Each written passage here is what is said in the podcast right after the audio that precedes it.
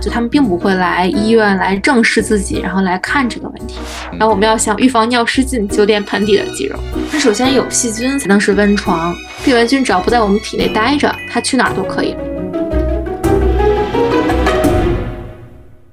欢迎同步订阅《这病说来话长》之姊妹篇播客。我这行说来话长，二零二三全新出发，各行各业的故事、内幕、好玩的事儿等你发现。各大音频平台均可搜索。你哪儿不舒服别慌张，毕竟人吃五谷杂粮。你哪儿不舒服别紧张，来听医生怎么讲。内外妇儿科研临床，药剂检验和影像。没事儿就别胡思乱想，人生还有下半场。这病说来话长，但是也好讲。这病说来话长，欢迎收听，我是阿汤。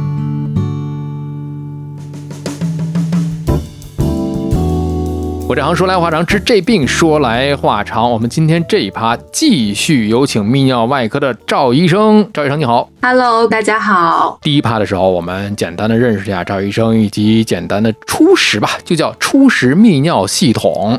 而且呢，我们在第一趴当中啊，知道了由肾再往下的一些个泌尿器官是男女有别的。所以呢，在第二趴和第三趴的节目当中呢，这个来听一听。其实我是鼓励大家都来听的，就像我们之前的那一期妇产科的 Jackson 刘医生给大家讲的。其实更多的，我希望男生也听一听妇产科的内容。一是你了解到你的啊，不管是女朋友也好，还是女性家属也好，你知道他们怎么样去有一个什么样的生理疾病，包括怎么样去照顾他们，包括咱们俩即将聊的这两期也是这样的。比方说女性的这个泌尿系统，我觉得男生也是鼓励去听的，因为这样的话。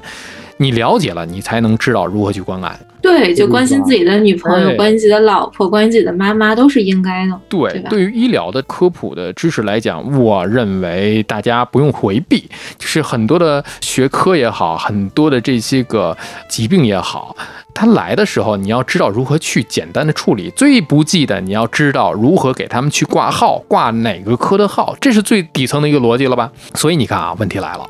对于很多的女性而言，很多人在之前啊这几年还好很多了。很多人认为泌尿科它也是妇科的一部分，这就是第一误区吧？哦，对，这个也是我们门诊也会有这种挂错号啊，或者是这种其实不应该是我们科的问题，啊也会来我们科看这些。因为从这个患者症状来说嘛，然后可能我们科的疾病还有妇产科都会表现出这个下腹部就小肚子和这个会阴区的一些不适。可能会出血呀，然后出液体呀，包括疼痛，然后再加上这个尿道口和阴道口比较近，所以患者会有这种错觉，会有这种挂号方面的这些。呃，困扰啊，对对对对对，其实是有的时候很少有人去把自己的详细的病情讲给导诊台，而且我们在通常的三甲的这种综合大型医院里面，一个导诊台在中间，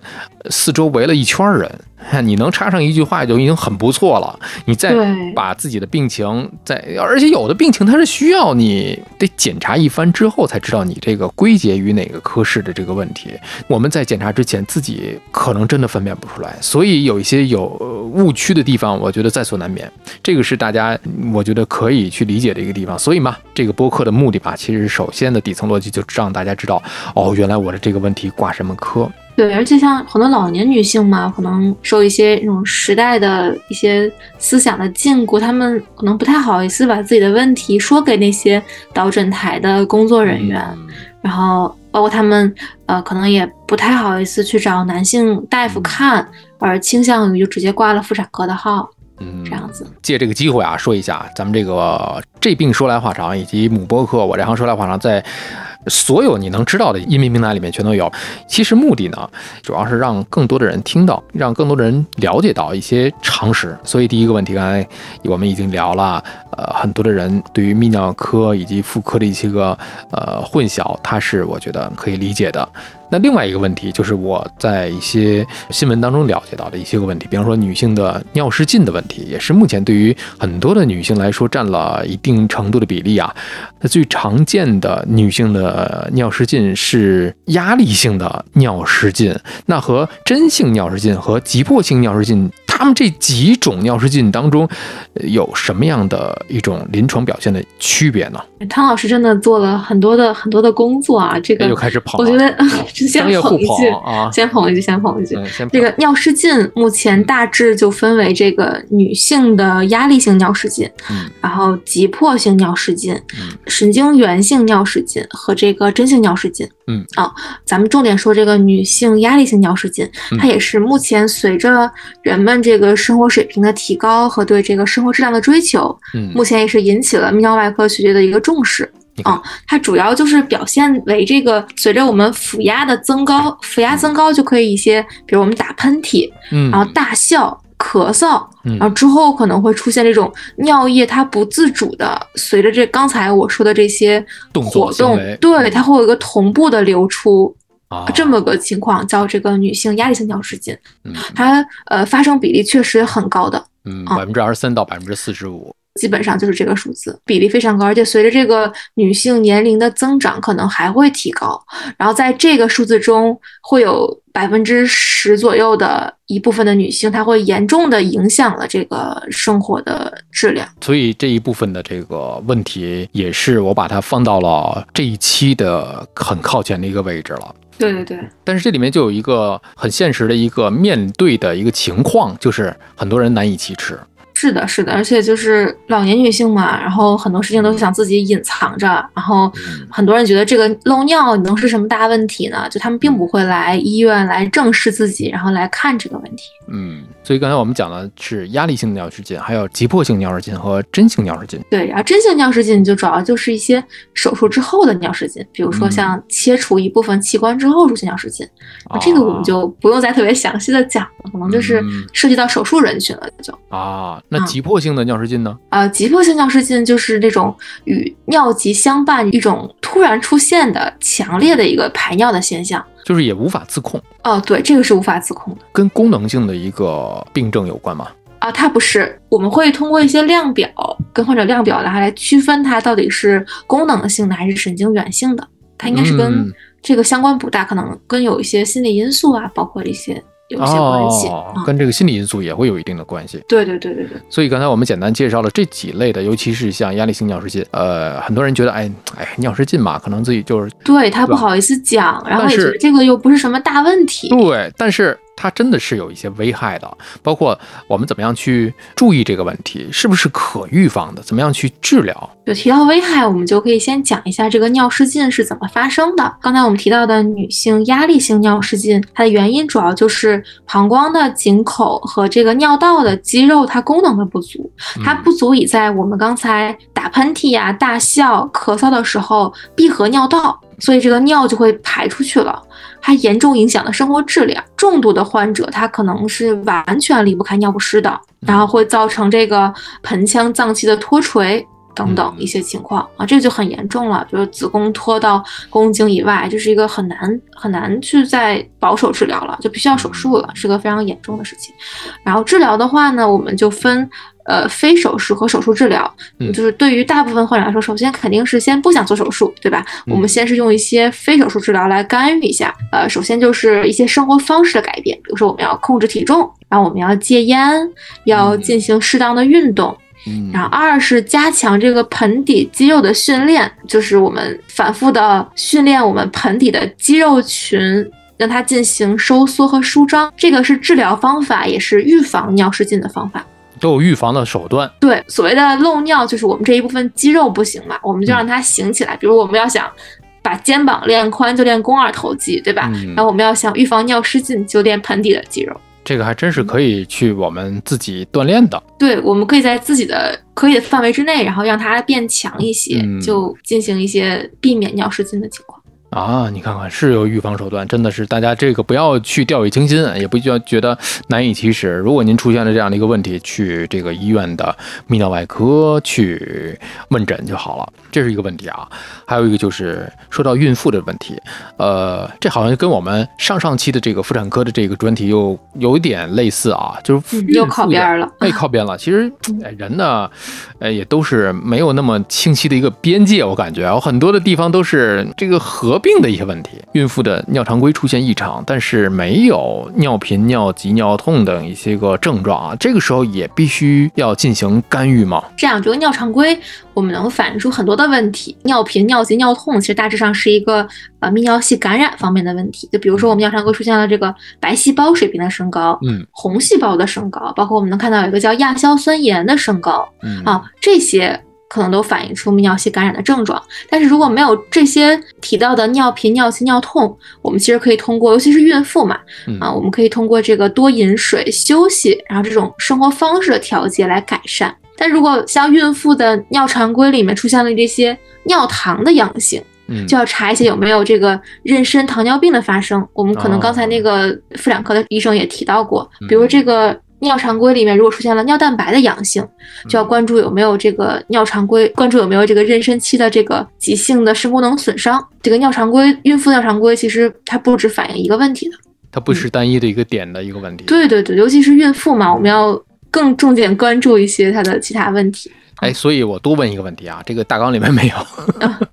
如果是啊，孕妇这个人群，如果出现了这样的一些问题的话，我们是，他是从产科里面去请泌尿外科会诊，还是他直接找泌尿外科，泌尿外科再去找产科去会诊呢？呃，泌尿系感染的话，应该是找我们科会诊啊。但是如果妊娠期糖尿病或妊娠期急性肾功能损伤，其实他们应该自己调就可以了。啊，因为对他们妊娠期这些并发症也是、也不能算常规，它并不罕见了，已经。嗯，真不是一个线上的问题，它是一个面，它是立体的。对对，其实就是泌尿生殖，其实就是一家啊、我们学习的时候，就是老主任们也会讲嘛，泌尿生殖是一家，它会有一些共通的方向。嗯，那么说完了这个问题之后，还有一个问题就是，我们经常会说的泌尿道感染的人群，真的是不适合泡澡吗？呃，是的，就是泌尿系感染的，尤其是这种急性感染期的患者，嗯、我们应该是禁止他泡澡的，可以这么说啊、啊因为这个泌尿系感染发生主要就是从下到上嘛，从尿嗯道口外面的细菌进到泌尿道里面，嗯就是逆行感染所发生的。然后泡澡的话，尤其是对于女性来说，女性尿道非常短，它会加重这个感染，所以这个适当的流水冲洗是最好的。每一次这个误区排雷的时候，都是是真是假啊，听听专业大夫怎么说。另外一个就是由于行为容易让阴道的细菌趁机侵入尿道，而进而导致泌尿道的感染的发作，是真的吗？可以说是真的。刚才我们也讲了嘛，这个泌尿系感染它是从外向内的一个细菌的植入比较多，嗯同房时候不可避免的。男性的生殖器是会将呃女性外阴和这个包括肛门周围的，因为这个尿道，然后外阴和肛门离得都比较近嘛，它的开口，它周围的病原菌会进入这个尿道外口，难免会有一些的进入这些尿道外口的风险。就即使做好完全的清洁，也是不能避免这个发生的。啊，这类的话题，其实男性我觉得也应该听一听，因为它不仅仅是单方面一个人的这个事儿，可能要双方彼此要做好一个卫生的一个问题啊。对双方彼此的卫生很重要，然后男性对自己的清洁也是非常重要的。包括如果你的女朋友在一个泌尿系感染的期间，包括是她是再多说一句吧，她在呃月经期间，真的要尽量避免，这样对你们都好。这个给大家提了个醒，那这是一个问题，还有一个可能是很多人之前总在提的一个问题，很多女性的这个牛仔裤的问题啊。牛仔裤大家都知道啊，穿上会不是那么的宽松，那肯定跟我们其他的一些个休闲的这个运动裤是不一样的。牛仔裤会让私密处变得潮湿闷热，嗯，所以有人会说了，它是一个细菌滋生的温床，哎，这个是真的吗？这个问题怎么说呢？就是它首先有细菌才能是温床。哎，我们如果让自己清洁的很到位的情况下，我们并没有细菌的话，它其实并不能成为什么温床。啊，这是第一点吧，我觉得。然后第二是这个牛仔裤太紧，它肯定自己运动也不方便所以我们在选牛仔裤的时候，这种松紧度还是要以合适为主啊，嗯还是要找到这种松紧合适的牛仔裤。所以说这个鞋子再漂亮，你不如穿着合脚。对，合脚是最重要的。其实一句话，滋生细菌，它首先你得有这种这个生长条件。对，如果我们就是长期就是清洁不到位，然后或者是个人卫生注意的不好的话，你穿什么都会成为细菌滋生的温床。其实注意的问题可能由这刚才这个牛仔裤的问题变成了注意卫生的问题了。是这样。嗯，另外一个就是女性生理期间使用这个卫生棉，会不会增加泌尿道感染的一个风险？不会的，就更换卫生棉条应该是比卫生巾其实是要干净的，它也不会让那个私密处沤着很久，所以只要在更换棉条的时候，在更换时候维持这个手的清洁，还有会阴区的清洁就是可以的。你看这两个问题其实是一个问题，只要它这个东西首先它是正规产品，对，呃，它这个东西是卫生的，那就后面就是你自己更换是自己啊手的清洁以及自己身体的一个清洁对，然后。更换的频率嗯，这些就可以了。所有的问题，其实我们都是一，我们不是否定这个事儿，啊，这个事儿的存在，有很多人就是认为它这个东西所导致的。对，但存在即合理嘛，它肯定是有它的好处，不然这个东西不可能上市。另外还有一个问题，就是总在说啊，叫多喝水。大家可能听家里老人说的这个过多的一句话，就是啊，你多喝点水，可能就减轻泌尿道感染的风险。因为为什么要说多喝水呢？这个事儿我好像底层逻辑啊，你多喝点水，那你就是排尿嘛，排尿不就多了吗？那冲一冲，冲来冲去，不就是减少它的泌尿感染的一个风险了吗？这个是真是假？嗯，这个逻辑是非常合理，也是很正确的一个逻辑，也是我们在门诊，包括我们跟患者查房的时候也会多说，就是你多喝水。嗯，嗯，多喝水就是会多排尿吧。这个尿液对尿道不断的冲刷，就会让这些刚才那些细菌，它就会按时排出体外，并不会在体内长期的定植，这样子。啊，嗯，感染。风险肯定会降低的。病原菌只要不在我们体内待着，它去哪儿都可以了，对吧？出去哎是最好的。出去是最好的。青春痘长在什么位置上不用愁，对对对对对，长在别人身上。长在别人的脸上，对。其实这么一说的话，大家也能理解了，这个事儿也存在。因为之前这个总是老话说，老话说多喝点水。这个以前网上还有这个梗啊，还是干什么事儿都多喝点水。其实多多喝热水，这是我们给患者最大的建议，对，其实听起来好像挺无趣的，但是啊，这确实管用啊。管用，无趣但管用。这个多喝点水确实是能够减轻泌尿道感染的一个风险。那另外一个就是对于女性来说呢，如果是非生理性的，哎呦肚子疼，呃，我们怎么样去判断它是一个？其实回到刚才我们节目刚开始这一趴刚开始的那个问题了，单拎出来的话就一个方法论了，怎么样去判断它是一个妇科问题还是一个泌尿科的问题？这个问题也是我们就外科急诊的时候嗯面对的一个很大的问题，因为腹痛是一个。呃，非常复杂的一个病症，它是涉及到很多器官。而这个女生如果出现这个非生理期的腹痛，突如其来的、有急性的、嗯严重的，作为外科大夫角度来说，其实尤其是那个生育期女性嘛，嗯她其实要考虑宫外孕的发生啊，包括像我们科也会考虑泌尿系结石的发生嗯啊，急性阑尾炎等等啊。如果是这种慢性的腹痛，就我经常疼，但是不是那么严重，我能忍，有可能是这种慢性的盆腔的炎症，或者是这种长期反复泌尿系感染。如果这种症状就是如果急性的，你就更别说，肯定要来看一下了。如果嗯慢性症状迟迟也不见缓解，还是建议做一些检查。最主要就先做个超声看一下，嗯也不是说我马上就要做这个妇产科全面大检查，那个倒不用。啊我们先做个简单的超声，看一下有没有什么问题。那这个还是到医院了，就是呃，患者自己在家里边是怎么样先排除一下这个问题呢？你比方说，我们之前在第二十四期的时候聊这个嗯胰脏和脾脏的时候，就说过这么一个简单的一个小案例，比方说麦氏点，我们可能是在书本上去判断它是不是阑尾炎的一个典型症状，大多数人可能不知道这个麦氏点。作为病人自己没有医学背景的普通人，怎么样去排查？有没有自己我先自我排查的一个方法？呃，就是疼痛的话，比如像我们科的主要疼痛就是分泌尿系感染和一个结石的疼痛嘛。感染的话，你就先看你的自己的尿是不是红色的，哦，然后是不是尿到最后你的会阴区很痛啊？这个时候可能是发生泌尿系感染的嗯啊。然后结石的话是一个辗转反侧疼痛，就是可能我们刚才说阑尾炎，你可能在呃缩着自己的时候可能会疼打着会有一个缓解，对对对。然后我们结石是一个你怎么体位都不舒服的一个疼痛。嗯这些是像来泌尿外科看诊的一些病症，嗯然后比如说出现那种月经不规律啊，包括嗯那种可能是你同房之后那些腹痛，嗯就要考虑是呃妇科的妇科的。问题。对对对对对啊，大家是最简单的方法就可以自己先排除一下了。对，你看啊，大家用的是排除，可不是自我判断哦，因为肯定是不会 判断出来一个准确的，我究究竟是哪儿的问题，只能用排除。是那最后我们这一趴，呃，问一问赵医生啊，就是女性怎么做才能预防各种泌尿疾病的发生呢？有些疾病可能是跟基因相关的，我们其实并不能预防。但是从我们的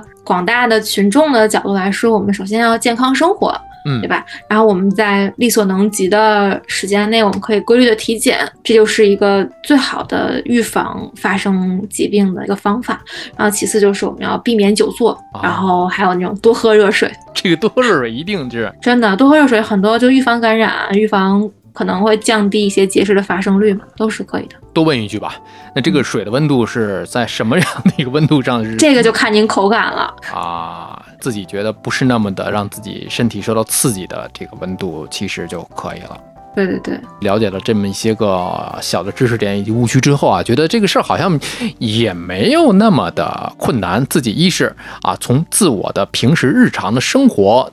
角度上来讲，一是注意，二是体检，三是养成一种良好的生活习惯。另外呢，就是对于自己一旦不幸发生了一些个疼痛啊，可以根据我们刚才说的那些个情况去排查一下，去就医。其实更多的还是鼓励大家去有问题及时去找大夫啊，让您的这个线下临床大夫给您做一个有效的一个临床的治疗，这个才是最重要的。对，我们就是要正视自己嘛，然后有些问题还是要及时跟医生沟通，这个对自己没有什么坏处。对，就是现查诊断学也来不及啊，关键是。对，